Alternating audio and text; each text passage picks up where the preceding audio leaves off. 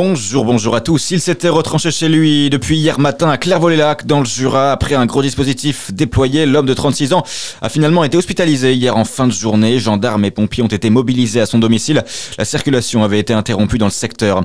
Pompiers également mobilisés hier au centre de gériatrie du boulevard de la Fontaine aux Suisse à Dijon. Une vingtaine de soldats du feu mobilisés pour un feu de détritus dans un sous-sol de l'établissement.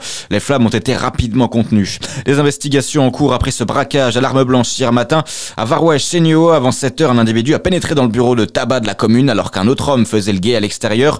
Selon euh, le bien public, l'individu voulait jouer à Parion Sport et acheter des tickets de cash, mais au moment de régler, il a braqué le buraliste posté derrière son comptoir avec une arme blanche. Le buraliste a montré également qu'il possédait un couteau, ce qui a fait fuir les agresseurs avec leur butin, un carnet de cash d'une valeur de 300 euros. Il n'y avait pas de clients dans le bureau de tabac lors de euh, l'agression. Dans le reste de l'actualité, c'est tout simplement historique. L'IVG va être prochainement inscrite dans la Constitution. Le texte a été largement adopté hier soir par les sénateurs à majorité de droite. 267 voix pour, 50 voix contre. Un vote du Sénat salué par le président Emmanuel Macron ou encore par le ministre de la Justice Eric Dupont-Moretti.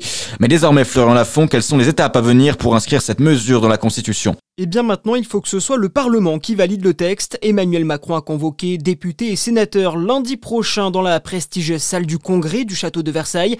Le calcul est simple, il faut désormais que le texte soit approuvé par une majorité des 3 cinquièmes des parlementaires pour inscrire l'IVG dans le marbre. Une adoption définitive qui ne fait aucun doute après les votes de l'Assemblée le mois dernier et du Sénat hier soir. En cas de feu vert du Parlement, la France deviendrait ainsi le premier pays au monde à inscrire dans sa constitution le droit des femmes à avorter. Et en parallèle du vote au Sénat, des manifestants pro-IVG sont rassemblés pour donner de la voix. Il y avait aussi, euh, pas très loin, des militants anti-avortement qui ont brandi des pancartes liberté d'être contre hier. Le marché de Noël avait viré à l'horreur. Le procès de l'attentat de Strasbourg en décembre 2018 commence aujourd'hui à Paris. Quatre hommes sont jugés. Ils sont soupçonnés d'avoir joué un rôle à des degrés divers dans la fourniture d'armes à l'auteur des coups de feu. L'assaillant radicalisé avait froidement tué cinq personnes en dix minutes en plein marché de Noël avant d'être abattu. L'audience va durer cinq semaines. Verdict attendu le 4 ou le 5 avril. De nouvelles annonces pour les agriculteurs. Cette fois, elles concernent la filière bio. Présent hier au Salon de l'Agriculture, le ministre Marc Fesneau a promis que le nouveau fonds d'urgence destiné à aider les producteurs bio en difficulté allait passer de 50 à 90 millions d'euros.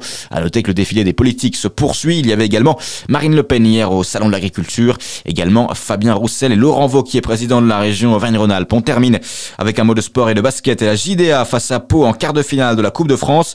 Le tirage au sort a eu lieu hier soir. Match prévu le week-end du 16 et 17 mars. Dijon est favori face à Pau qui évolue en Pro euh, cette année. On aura donc un choc entre Et la JDA pour les quarts de finale de la Coupe de France. Donc, à suivre votre météo sur Fréquence Plus.